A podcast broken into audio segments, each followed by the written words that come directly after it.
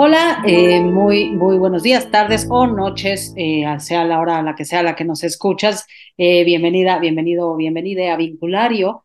Después de un pequeño periodo de vacación porque el verano llegó, pues aquí estamos retomando. Yo soy Rina Rajlewski y estoy muy emocionada de estar aquí ahora en este nuevo formato con mi compinche, cómplice y buen amigo Luis Alberto Hernández, que ahora, pues a partir de este episodio, salvo ciertas excepciones, estará vía remota porque no están ustedes para saberlo ni yo para contarlo, pero Luis se ha mudado de país, nos ha dejado para ir a conquistar tierras eh, extranjeras. Así que eh, bienvenido Luis desde donde quiera que te encuentres. Muchas gracias, Reina. Yo estoy bien feliz de volver a, volver a mi costumbre, a mi base y mi rutina de saludarte eh, cada miércoles en Vinculario. Ya me estaba haciendo mucha falta.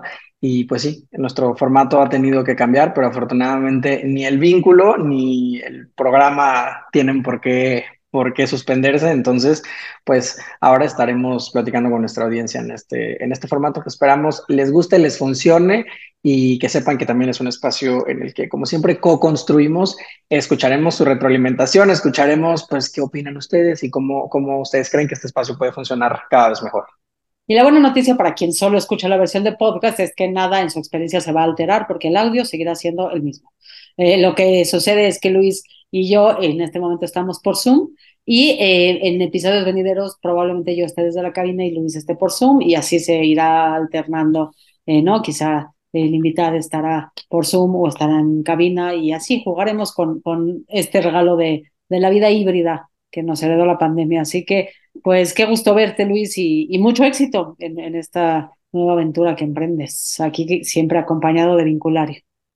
Muchas, muchas gracias, Rina. Y pues, ¿qué te parece si nos empezamos a encaminar al tema de hoy, que a mí también me tiene muy feliz, porque es un tema de esos que teníamos en nuestra planeación interna eh, pendientes y a mí me llena de, alegría poderlo eh, hacer hoy, y es cómo me vinculo con mi historia, parte 2. Eh, ¿qué, ¿Qué te parece, Rina, si nos vamos hacia allá? Me encanta eh, y eso me hace pensar en invitarles a que busquen cómo me vinculo con mi historia. Es un episodio que grabamos hace ya varios meses y que a hoy decimos darle la vuelta, ¿no? Que, que aquella vez eh, Luis nos contaba un poco de su historia, nos contaba un poco sobre, sobre la, la, la, las prácticas narrativas, sobre ese, ¿no? Como esa manera de ver el mundo que es una manera eh, en donde, pues como Luis ve el mundo y es una manera muy linda de ver el mundo desde mi perspectiva, y entonces ahora decimos darle la vuelta y que pues ahora Luis eh, sea quien hace las preguntas y con suerte yo las responda, las responda con algo de elocuencia. Y por eso me tiene tan emocionado el episodio de hoy, porque, a ver, la historia de, de Rina es suficientemente vasta, interesante y diría yo fascinante, eh, pero también su forma de vincularse con su propia historia es muy linda y por eso, por eso me, me gustaba mucho la idea de poder hacer este episodio más pronto que, que tarde y ha llegado el día. Así que, pues ha llegado, ha llegado ese momento, Rina, en que así como tú me hiciste esa pregunta eh, en uno de los primeros episodios que teníamos en Vinculario, pues hoy estoy yo para, para preguntarte a ti, ¿cómo te vinculas tú con tu historia? Fíjate que es una pregunta difícil de contestar porque me vinculo de muchas maneras. Creo que, que eh, no esto que hemos practicado mucho, si, si partimos de, de, la premisa que, que somos personas que tenemos muchas historias, eh, pues depende con qué historia, cómo me vinculo. Pero en términos generales, eh, como que creo que he aprendido a, a, a navegar bien como el cambio, ¿no? Como que para mí la, historia tiene, está intrínsecamente relacionada con el cambio y con la evolución. Y desde ese lugar, aceptando eso, eh, creo que he aprendido a vincularme desde un lugar de mucho amor, pero también desde un lugar crítico, ¿no? Y de decir, bueno, ¿qué he aprendido de mi historia? ¿Qué es lo que mi historia me ha, me ha regalado? Y por otro lado, ¿qué, ¿cuáles son mis puntos ciegos que debido a mi historia tengo, ¿no? Como, como que mi historia me hace ver muchas cosas de una manera muy, muy única y por otro lado también me hace ver que hay cosas que no puedo ver por cómo crecí. Y entonces de ese lugar creo que la combinación de ambas pues me hace estar constantemente pues chambeando y trabajando para, para no perder como esa brújula, como ese norte. Y eso pues hace que mis dinámicas y mis vínculos cambien de manera constante y, y a veces se sienten eh, de una manera, a veces se sienten de otra manera mis vínculos, que son intrínsecamente relacionados con mi historia, pero que pues al poderlos observar digo, ah, está bien, es parte del proceso, es parte de lo que ahorita estoy aprendiendo, ¿no? Como, como que siento que en cada momento de la historia estás aprendiendo algo diferente y eso hace que te coloques distinto, ¿no? O ve, empiezas a ver cosas distintas que no veías o al revés, dejas de ver cosas que antes sí veías y no sé si algo de lo que estoy diciendo hace sentido, pero sí, sí, eh, creo que eso, como que me, me, me, me vinculo como abrazando el cambio y abrazando como la evolución constante y el aprendizaje. Y como acabas de soltar así como un, un segmento bastante nutrido de sabiduría y un montón de cosas súper interesantes, yo me voy a tomar la libertad de irme por partes. ¿no? Lo voy a partir en cachitos y me voy a quedar con lo primero que coincide con lo último que nos compartes en, esta, en este momento y es tu vínculo con el cambio. Este vínculo con el cambio me suena increíble como perspectiva de, vida, ¿no? Como visión de mundo suena como esas cosas que saben y dicen los seres elevados, eh, pero, pero no se llega fácilmente ahí. Yo quiero preguntarte, ¿tú cómo aprendes a relacionarte así con el cambio? Pues aprendo como viviendo la vida, ¿no? Como que creo que me pasa que, no sé, eh, mi familia eh, desde niña sufrió muchos cambios, ¿no? Como mis papás se divorciaron cuando yo era muy niña, ambos se volvieron a casar, ¿no? tuvimos cada uno, o sea, con cada uno de mis papás se, se tejieron historias distintas por la naturaleza de sus respectivas parejas, eh, y entonces como que aprendí que el cambio pues era una cosa intrínseca de la vida. Yo justo el otro día me acordaba que eh, yo, yo siempre he sido un poco cursi, y entonces, este, y en este tono de reflexiones, y entonces de niña, como en la adolescencia, me acuerdo mucho que algo que, que, que, yo tenía muy claro, o sea, que ya había aprendido por ahí de mis 12 años, es, es que las personas somos como una especie de camaleón, ¿no? Como que hacía esa metáfora yo.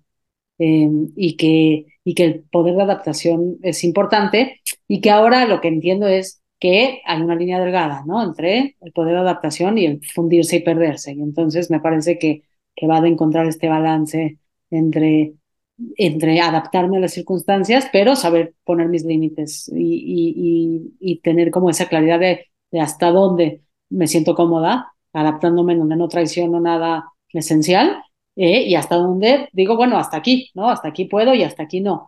Y, y me parece como cuando lo pongo en esos términos, me parece que es un trayecto lindo y que es un trayecto que va de la vida misma. Entonces, bueno, va desde eso hasta la vida profesional, ¿no? Que también ha tenido eh, como, como, como que he abarcado, yo uso siempre la metáfora del circo, ¿no? He habitado muchas pistas al mismo tiempo a nivel profesional y eso también eh, trae cambios constantes, ¿no? Eh, tanto con los consultantes como con, con el teatro, por ejemplo, pues se generan vínculos muy específicos y muy especiales y muy profundos que pues son ciclos que no siempre duran para siempre y eso trae cambios, ¿no? Porque se va a generar un nuevo vínculo, ¿no? Por ejemplo, en el teatro, pues las compañías con las que trabajas se vuelve tu familia esos meses que dura la función o la temporada, de la obra, perdón, o la temporada, y pues termina y se forma una nueva familia teatral, ¿no? Eh, en consulta sucede un poco igual, cuando se cumplen ciertos ciclos, eh, pues viene un cambio, ¿no? En, en, el proceso. Y así, eh, y en la vida personal, pues también, como que yo he aprendido que estar en familia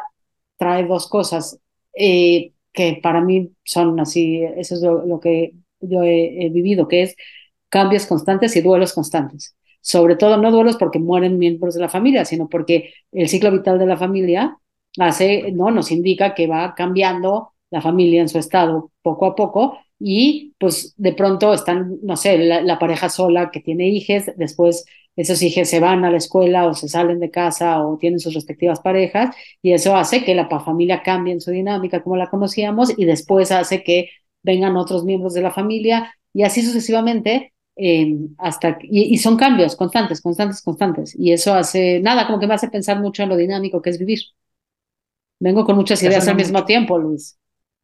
Y, por lo que veo estás muy acostumbrada a, hacerlo y lo tienes muy, muy dominado.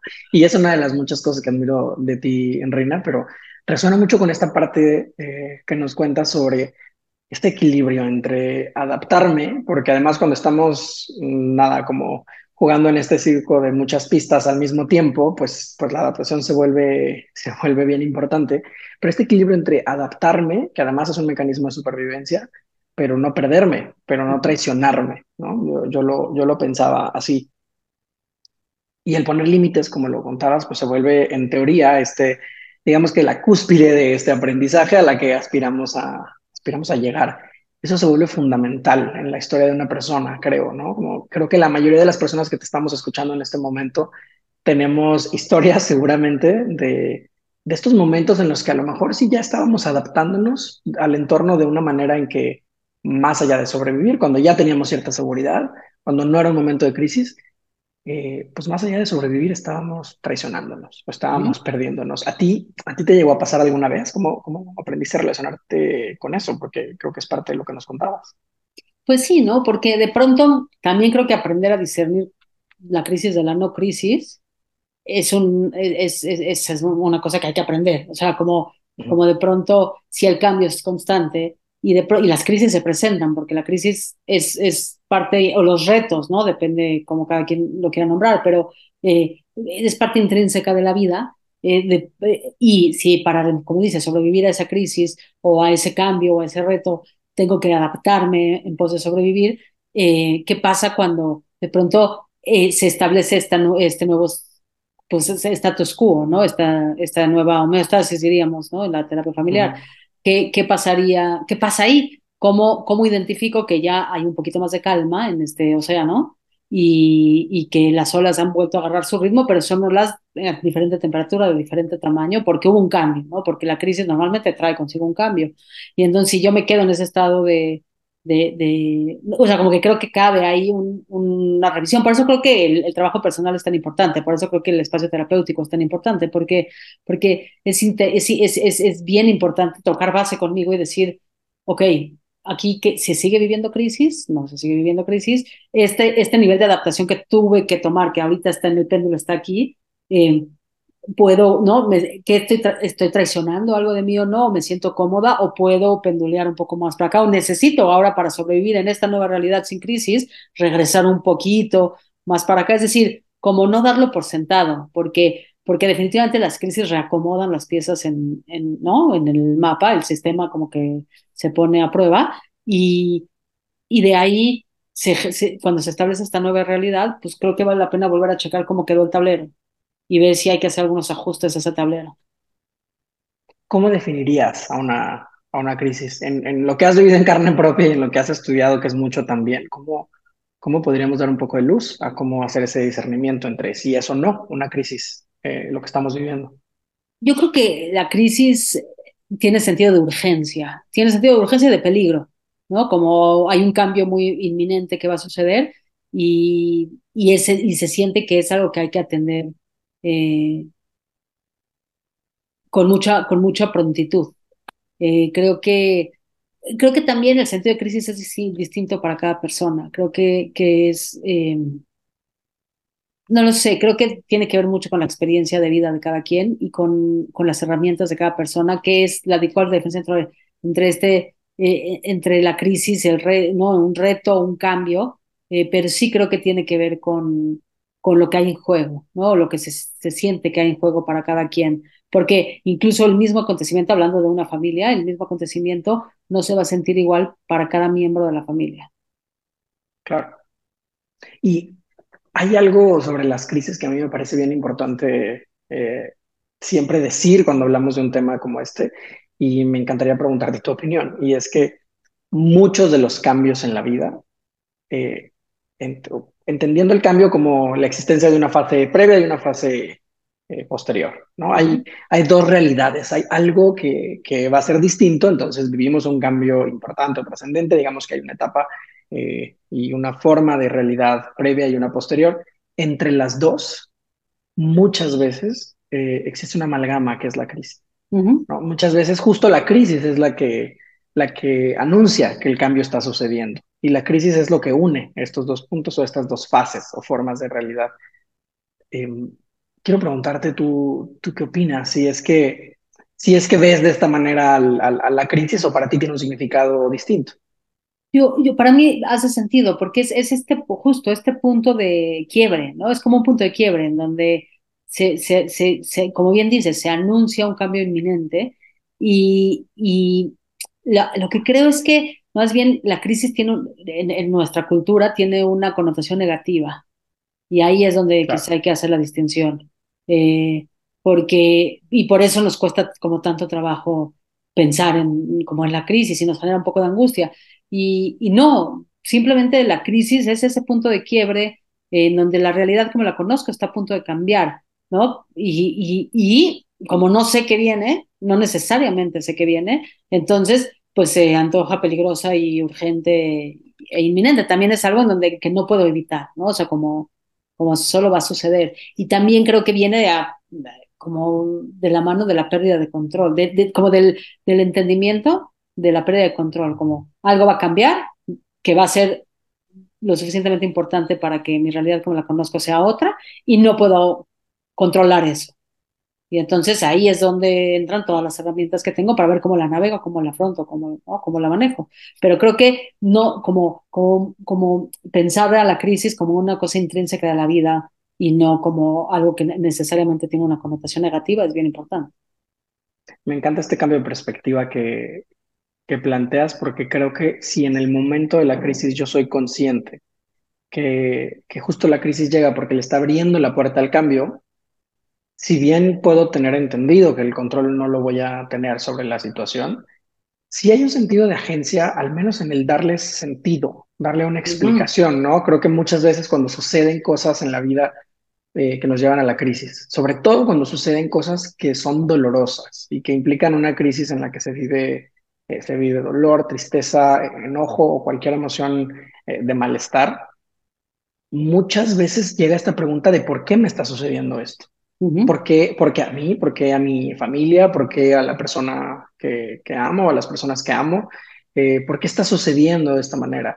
Y entonces darle un sentido a la crisis, bueno, porque, porque todas las cosas cambian y esto era el, y esta vez era nuestro turno de cambiar, ¿no? El sentir que tiene una explicación o que tiene un sentido de ser, para mí cambia mucho la perspectiva de, de esto y quizá responde, o, o no sé si responde o solo le cambia los lentes con los que vemos esta pregunta de por qué está sucediendo. Eh, pero, pero creo que es muy liberador entender que tiene un sentido, como lo cuentas.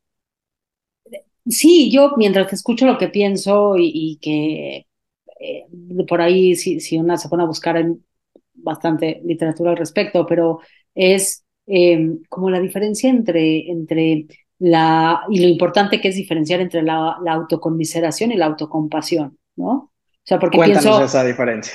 Pienso en, en esto que dices y el, mucho para, del por qué a mí y yo que hice para merecer esto y todo eso, para mí entra en el cajón de la autocomiseración, ¿no? Uh -huh. Y entonces me, me pierdo el poder de agencia del que estás hablando, porque entonces la vida me sucede y yo no tengo eh, ninguna injerencia de mi entorno ni de mi realidad. Y entonces, si bien la crisis a veces pues, sucede, no, no, no puedo, no, Muy, muchas veces no puedo tener, eh, detener que suceda, pero sí, como bien dices, dentro de ella, pues uno es dar explicación, ¿no? O sea, como explica, ¿no? Como, como darle, no explicación, perdón, darle sentido, como bien dices. Y la otra, por ejemplo, que pensaba mientras te veía, y ahí viene la autocompasión, es cuidarme a mí.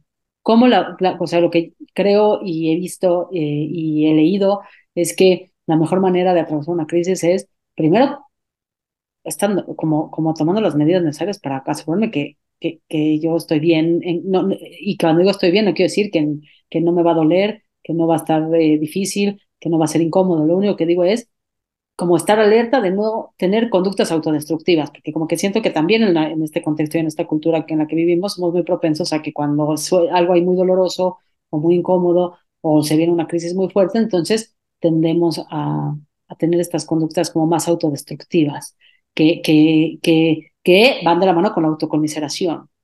Y de pronto des descubrir que, que ahí tengo un poder de agencia, es decir, cuidarme a mí es algo que puedo hacer para navegar mejor esa crisis. Y pueden ser con las acciones más chiquitas, no tiene que ser así como gigantes, ¿no? Como, como lo que yo sé que a mí me hace bien, eh, que puede ser desde comer lo que a mi cuerpo le hace bien hasta poner límites si es una situación que lo necesita, ¿no? Eh, lo que quepa en medio, ¿no? Como yo tengo esta frase que digo que, la vida empieza y termina teniendo la cama, ¿no? O sea, como que tender la cama todos los días es el ejemplo más claro de, esas acciones de bienestar personal y de autocuidado. Este, y de ahí, eh, nada, solo porque, y entonces darle ese sentido a, para salir de la autocomiseración, es decir, si no lo encuentro y no le doy la vuelta y no le doy ese sentido, entonces me, corro el riesgo de quedarme en este lugar de, pues, de autocomiseración, que, no, que, que me quitan, desde mi perspectiva, quita el poder de agencia. Y cuando te escucho hacer esta, esta distinción tan clara entre la autoconmiseración y, y la autocompasión, no puedo evitar pensar que lo que estás compartiendo no solo sirve para cómo me vinculo con mi historia al voltear, hacia atrás, no solo sirve para, para esta parte como del recuento eh, que hacemos de pronto o el corte caja que, que, podemos hacer cada cierto tiempo de, a ver, esto que he vivido, eh, pues de qué eventos estuvo compuesto y qué aprendo de aquí, y qué cosas me acompañan hacia adelante y cómo puedo entender mis decisiones no solo, no solo nos ayuda para esta reflexión como en retrospectiva, sino es útil mientras estamos escribiendo nuestra historia.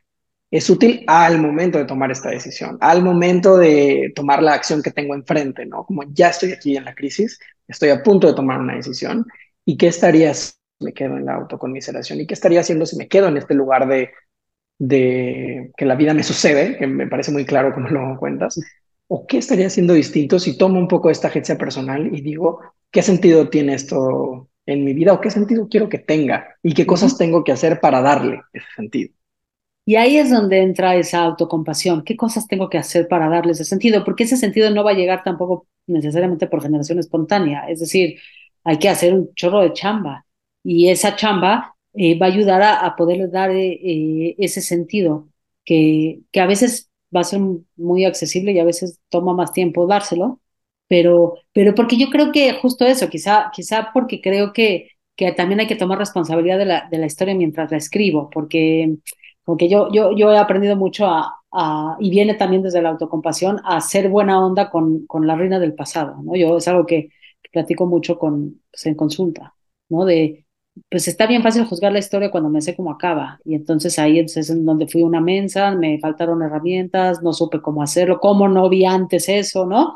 Y luego digo, bueno, pero la reina de ese momento tenía, hizo lo mejor que pudo con la información que tenía en ese momento.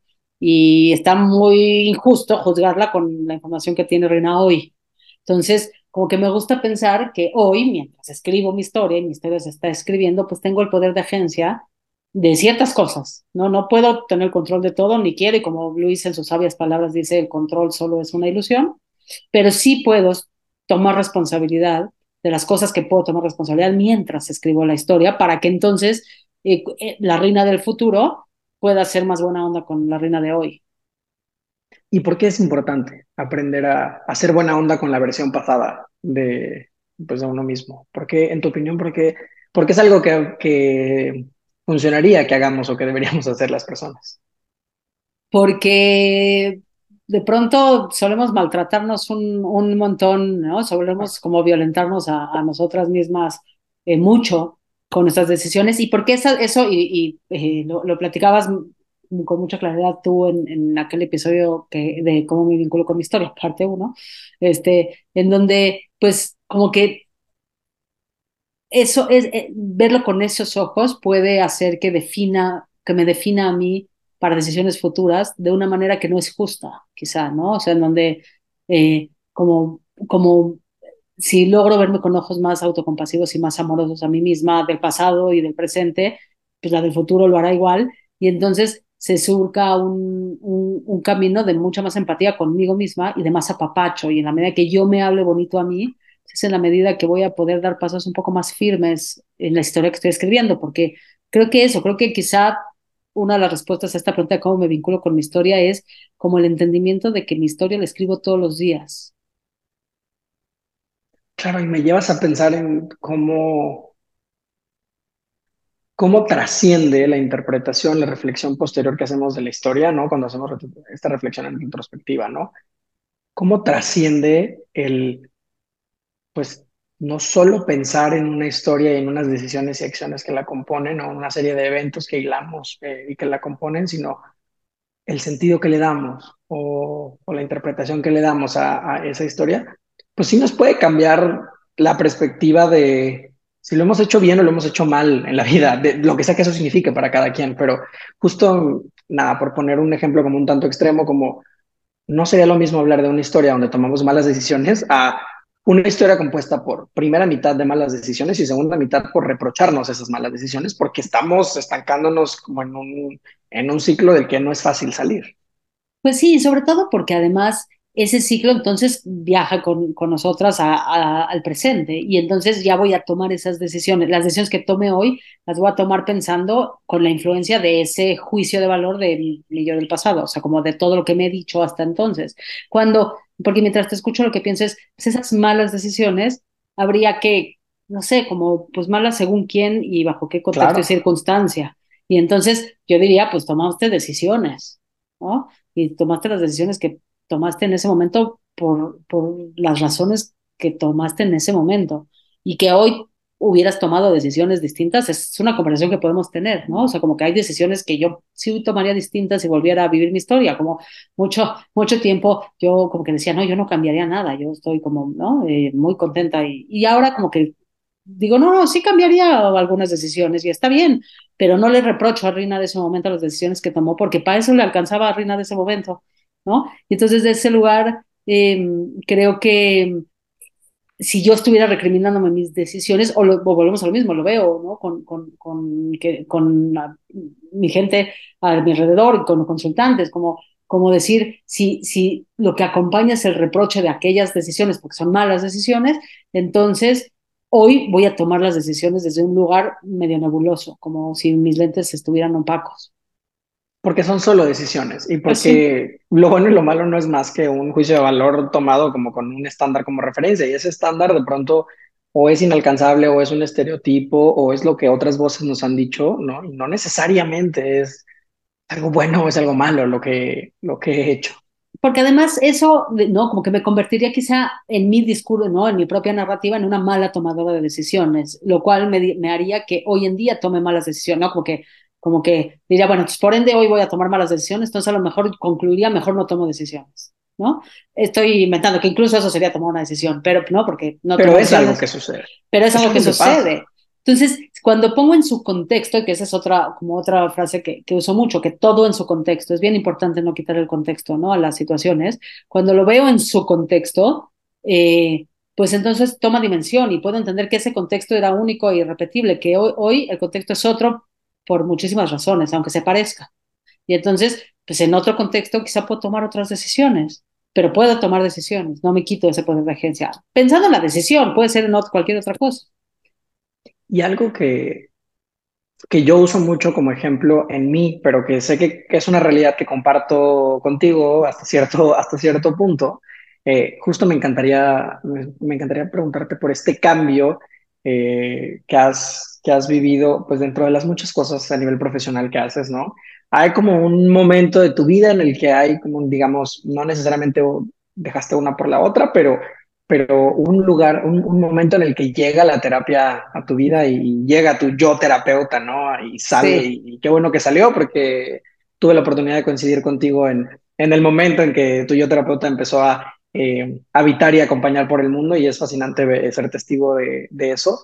Eh, pero tú tenías una carrera de, muchos años en el teatro, que sigues teniendo. Em, y resuena mucho con el, nada, el transitar de un rumbo a otro en lo profesional, porque es algo que, he vivido yo, pero yo estaba esperando este episodio y este momento para, justo para preguntarte, eh, me hiciste pensar con esto que decías de no me reprocho ni, ni me arrepiento de ninguna decisión, hay cosas que quizá haría distinto, pero en su tiempo era lo que, lo que se decidió, ¿no? Em, ¿Cómo te vinculas tú con este cambio? Porque, porque este cambio de rumbo hay quienes lo vivirían de una forma y quienes lo harían de otra. Yo quiero escuchar tu perspectiva y tu vivencia y no ponerle un juicio a ello. Yo creo que, como, como hemos platicado muchas veces, somos, y como empecé el episodio, somos personas en constante evolución, es decir, las personas no somos entes estáticos. Entonces, desde ese lugar, eh, yo creo que las decisiones que he tomado han ido enriqueciendo a mi persona y, mi quehacer profesional dentro de ese enriquecimiento. Y, y sí, o sea, como ah, para mí el, comportamiento humano, la mente humana, eh, los vínculos, eh, siempre han sido fascinantes y siempre me he sentido muy atraída y apasionada por el tema. Y, y creo que por eso eh, decidí incursionar en el mundo del teatro, como desde desde la ficción, ¿no? Desde cómo hacer que esto que, que está en una hoja de papel que alguien escribió eh, cobre vida y, sea verosímil y, que estos vínculos y estos personajes que vamos a generar y a crear puedan, puedan existir y sea creíble que existen, además de que me encanta y me apasiona trabajar directamente con los actores y las actrices y las personas que actúan, que son eh, como qué botones y qué mecanismos emocionales eh, y físicos detonan ciertas cosas que necesita la historia, que necesita el personaje y que tiene que ver mucho con, con pues, las herramientas de cada quien, las características únicas de cada, de cada individuo con el que trabajo. Entonces, eh, como que hay muchas herramientas que, que desarrollé al dirigir teatro, que ahora, eh, desde que apareció esta persona terapeuta, pues viajaron de forma muy natural eh, al espacio terapéutico y creo que para mí fue una progresión muy natural de como viajar de, eh, de investigar los vínculos y las emociones en, dentro de la ficción a, a, trabajarlos y descubrirlos en el mundo real. Y, y de pronto, en este afán de seguir creciendo y, y, de, y de seguir siendo una apasionada de, pues eso, de la mente, de, de, las personas, de, de, las, bueno, ahora de las familias, ¿no? Desde, desde la terapia familiar eh, y desde la terapia sistémica, eh, y ahora desde, desde la narrativa también, eh, creo que, que, tiene mucho que ver con las historias. Creo que, que es un cruce como que se siente muy natural para mí muy, y muy padre, la verdad, muy emocionante, como, como que siento que, que, que mis mundos convergen y, mis, ¿no? y que siempre ahora digo que mis identidades encontraron como, como un espacio donde pueden ponerse al servicio de muchas realidades. Y, y el acompañamiento como mi, mi persona terapeuta ahora ha aprendido a acompañar de forma distinta a, las personas que actúan, ¿no? Con quien genero estos proyectos teatrales, pero también mi persona eh, directora de teatro ha traído a, a, la persona, a mi persona terapeuta una escucha muy particular, como una manera de ver eh, eh, y de contar historias, ¿no? Y de tener acceso a, a, esa, a ese hilvanado de las historias que mis consultantes me comparten, que pues que se vuelve muy rico, ¿no? Porque porque al final va de historias y, la, ¿no? y ambos espacios van de contar historias. Y entonces, eh, pues si algo ha sido muy enriquecedor, eh, encontrar, eh, pues eso, la compatibilidad de, ambos mundos y del de crecimiento que ha implicado como personal y profesional y el enriquecimiento, sobre todo, ha sido muy enriquecedora experiencia pues que, que, eso como, como que converjan, porque como dices, soy activa en, tanto en, en, ambos universos y ha sido eh, muy, muy lindo descubrirlo y navegarlo. Me llevaste a recordar algo que tengo muy, muy presente y jamás lo olvido y no creo que un día lo vaya, lo vaya a olvidar, y es que lo primero que yo escuché de Rina antes de que tuviéramos la amistad y la complicidad que usted que nos escucha eh, conoce que tenemos. Antes de que, de que yo conociera a Rina, lo primero que escuché eh, de ti fue, soy una apasionada del comportamiento humano y eso me trajo aquí, que era un espacio de formación en el que, en el que nos conocimos, ¿no? Y creo que ahorita que, me cuentas con cómo te, te estás vinculando con este con este tomar decisiones y llegar al mundo de la terapia y de pronto hacer que converjan estos mundos profesionales en los que te has te has movido, pues nada, admiro mucho tu capacidad, tu capacidad de mantenerte fiel a ti misma, ¿no? Como, como me llevas justo al mismo lugar, esa, esa pasión está presente y además es un músculo que está, que está muy bien ejercitado. Pues sí, y porque al final eso, como, como que creo que también he aprendido a escucharme y eso está bien padre, eh, aprenderte a escuchar eh, cuáles son tus pasiones, cuáles son tus pulsiones, ¿no? Como, como que sí, sí, sí, lo que sí puedo decir en este punto de mi vida es que mi vocación está en, en eso, en, en, las historias y en el comportamiento humano y en, y en las personas y en vincularnos como personas, ¿no? En, y, en, entender la calidad de nuestros vínculos, porque creo que, que tiene mucho que ver con, con, ¿no? Como lo que hay dentro de nuestra mente, tiene mucho que ver en cómo se traduce afuera. Y entonces creo que sí, me, me, me gusta, y me gusta, soy una persona muy dinámica y me gusta como seguir aprendiendo, seguir creciendo, seguir eh, abarcando a, como otras áreas, otros territorios. Y ahorita eh, creo que, nada, me siento como en un lugar de mucha plenitud en cuanto a eso, ¿no? Como en cuanto, en, decir, encuentro un espacio en donde eh, pues todas mis identidades caben. Y eso está, eh, y entonces mi estar pues, es muy gozoso. Y hablando de que todas tus identidades caben, yo quiero preguntarte justo cómo te vinculas tú con esta parte de tu historia de cómo se concilian la parte el ámbito profesional y el ámbito personal de, de una persona, porque hay un montón de perspectivas y creo que dice mucho de cómo nos estamos vinculando con nuestra historia, ¿no? Eh, la perspectiva que tengamos, si hay quienes dicen que son mundos que tienen que habitar por, ya, como de manera completamente separada, ¿no? Lo personal y lo profesional y nunca mezclarlo, y hay quien dice que es imposible separarlo y que, que todo el tiempo, pues, pues están cruzándose, se están interseccionando, y, y cuando te escucho hablar de que de vivirte de una forma en que quepan todas tus identidades, me encantaría saber cómo, cómo te relacionas tú con esta conciliación de, de identidades, como, y además con la naturaleza de, de tu trabajo, ¿no? Eh, estando informado, pues tu, tu identidad, tus, tus identidades estando informadas por, eh, pues tu yo directora de teatro y tu yo terapeuta. ¿Tú qué piensas? ¿Cómo, cómo, cómo te lo explicas tú y cómo lo vives? Pues yo creo que eso es esta intersección, ¿no? Que, que dices, eh, donde yo sí creo que, que encontrar un espacio en donde las identidades converjan eh, y los distintos espacios, es decir, a mí me cuesta mucho trabajo, eh, no sé, como que siento que, que pues yo soy la misma persona, que quizá me voy a comportar distinto en distintos contextos, porque así funciona, pero no, como bueno, eso he observado, pero pero soy yo y yo lo que traigo a la mesa es eso, es todo el cúmulo de mis experiencias. Eh, y entonces me es muy difícil pensar en aislar una y entonces solo aquí, para aislar otra es solo aquí. Creo que, creo que pues lo que traigo a la mesa es mi persona. Y entonces puedo, ¿no? Si, si hacemos esta metáfora de, de esta caja de herramientas, pues a lo mejor la charola de arriba es eh, las herramientas teatrales, la charola de abajo son las terapéuticas, la charola abajo es mi bagaje familiar, luego están mis amistades ¿no? Y también está mi, mi charola activista y seguro si le sigo buscando es una bandeja de muchas charolas, pues quizá la pericia está en saber, ¿no? Como qué herramienta usas, cuándo y dónde. Yo siempre uso el ejemplo del plomero que, pues, si va a desatornillar eh, la tubería, pues ustedes, ¿no? Intuyo que sabrá que debe de usar el perico y no el martillo, ¿no? Y entonces que para, como que para mí la pericia en, en, la vida es...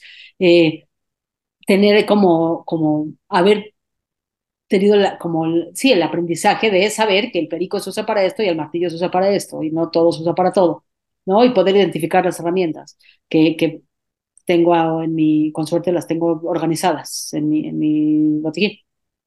Y lo que me parece fascinante es que cada una de esas herramientas tiene una historia detrás de cómo llegó ahí. Pues sí. ¿no? Como nuestra historia o nuestras historias de vida que, que nos han llevado a, a, tener esa caja de herramientas de las cuales podemos echar mano en cualquier momento, sean de la charola que sea. Eh, qué enriquecedor pensar que, que, tienen una historia detrás, ¿no? Que no aparecieron ahí, como decías hace rato, por generación espontánea, no hay una historia y a veces hay una historia de, de, de un error, de una decisión de la que no sé si la tomaríamos igual esta vez o sí, o hay historias que incluso involucran dolor o involucraron tristeza en su momento. Eh, pero cada una de esas historias nos llevó a tener una caja de herramientas como conformada como la tenemos y, en el mejor de los casos pues es cada vez más, más completa esa caja. Pues sí, ¿no? Y pensaba que, ¿no? Como que en mi mente mientras hablabas venía el martillo y el, y el eh, clavito y pues quizá eh, ahora con el tiempo pues aprendes que ese clavito en particular, si le pegas como más de por aquí en vez de derecho, entonces eh, pues entras sin lastimar tanto la pared. O sea, como como que hay esas, y ahí es lo rico de del estar y del vivir y del aprender y, de practicar con, una misma, ¿no? De decir, bueno, hay también ese, ese nivel de detalle, ese nivel de, sutileza, pero pues empieza con primero, como bien dices Luis, pues que el martillo llegue a mi vida, ¿no? Como, como, como me dices, como pienso ahora en, como en un videojuego, ¿no? Como que pienso en Zelda y digo, bueno, Link se hizo de, de todo su inventario, pues sorteando calabozos y y resolviendo acertijos, ¿no? Y entonces, pues su, su arco y flecha no llegó así nada más de que un día apareció, sino, ¿no? Pero ya de ahí aprendes que si lo sostienes seis segundos en vez de tres, pues se prende un poquito de fuego en la punta y, así sucesivamente. Y hablando de las herramientas que has eh, tenido la oportunidad de adquirir en tu vida eh, y pensando en que tenemos, tenemos que cerrar este episodio en tiempo y forma, aunque hoy no tengamos eh, a Eric, nuestro productor, eh, con toda la disciplina que lo caracteriza, diciéndonos cuándo ya es momento. Esta vez tenemos que autorregularnos. Eh, pues llega este momento de las recomendaciones y yo me quedaba pensando en qué cosas han sido herramientas para ti? Como qué cosas le han dado una, una herramienta a tu cajita que quizá no llegaron con una historia eh, vivida en carne propia, pero a lo mejor con una historia eh, que viste en una película, que viste en, que leíste en un libro, ¿no? escuchaste en un poema, qué sé yo. Em, ¿Hay algo que, que tú pudieras compartir en términos de alguna herramienta que, que llegó ahí desde uno de estos lugares? Sí, mira que ahora me agarras un poco en curva porque como no sabía qué, qué rumbo iba a tomar esta conversación, la que vino sin hacer la tarea fui yo. Entonces prometo convertirlo en un post y subirlo al Instagram vinculario, si síguenos, si no nos sigues, y si ya nos sigues, recomiéndanos. Eh, me viene a la mente un libro que estoy leyendo ahorita que, que se llama How to Do the Work, de, una eh, psicoterapeuta que se llama Nicole Pera, que, que como que nada, resueno mucho con lo que ella plantea de, desde una crisis muy profunda en la que ella estuvo, cómo pues fue descubriendo este camino que ahora plantea en este libro y, y resueno con, con, lo que ella escribe, como que me hubiera gustado encontrarlo antes, vamos a decirlo así. Entonces, eh, ese, ese, es interesante. Eh, estoy pensando en algunas recomendaciones que ya hicimos, entonces no quiero repetir, pero pienso en hombre, el, hombre en busca del sentido de, de Víctor Frankel, eh, que creo que también ahí tiene, ya, ya, ya lo recomendamos alguna vez, pero no está de más volverlo a mencionar. Y, y, sí, hay, hay recursos, vamos a hacer algo. Voy a hacer yo mi tarea, se lo subo a Instagram y este, así están atentos en Instagram y atentes y atentas a, a, este post de recomendaciones. Pero bueno, How to Do the Work es algo que ahorita estoy leyendo y que les recomiendo ampliamente. Eh, porque habla mucho de, como que engloba muy bien todo lo que platicamos hoy en este, en este episodio. ¿Cómo hacer el trabajo? Entonces, eh, lo vamos a, lo vamos a buscar, veamos si, si ya está si ya está traducido al español. Ya está traducido. no, no, no, perdón por, sí, por mi pochismo, no sé cómo le pusieron, pero sí está traducido y les pongo, se los pongo en español. Lo investigaremos. Muchas gracias, Reina, por tu, por tu recomendación y por compartirnos tu, pues no puedo decir tu historia, por compartirnos tus historias y tus herramientas. Eh, y pues nada, además de agradecerte la generosidad con la que te has compartido hoy, eh, agradecerle a nuestra audiencia, como siempre, por escucharnos, por em, siempre interactuar con nosotros en las redes de, Vinculario, arroba Vinculario en Instagram, como dice Rina, si no nos siguen, este es un muy buen momento para hacerlo y si ya nos siguen para compartírselo a alguien más y pues no se pierdan la oportunidad también de seguir a Radio 13 Digital, así arroba Radio 13 Digital en cualquiera de las plataformas de redes sociales y en cualquiera de las plataformas también donde suben eh, los contenidos pueden echarle un vistazo a la, a la barra de, de, la programación de Radio 13 Digital. Muchísimas gracias, eh, Luis. Gracias por, tus preguntas siempre tan atinadas y tan sensibles y por eh, regalarnos estas reflexiones a través de estas preguntas. Y gracias que nos escuchaste ya pues todo lo demás lo ha dicho Luis. Así que nos vemos la próxima semana en un nuevo episodio de Vincular. Desde cualquier dispositivo y en cualquier plataforma recibe las notificaciones de Radio 13 Digital. Venos y escúchanos en Facebook, YouTube y Daily Motion de Radio 13 Digital. Dale me gusta a nuestro perfil, síguenos y activa las notificaciones de las publicaciones y video para que te lleguen las alertas de los programas que están al aire. Escucha nuestro podcast en Spotify, Amazon Music, Apple Music y Deezer. Síguenos en YouTube. Búscanos como Radio 13 Digital. Suscríbete a nuestro canal y activa la campana para que te lleguen las notificaciones de todo nuestro contenido. Visita nuestra página web www.radio13.mx. Radio 13 Digital, programación consciente.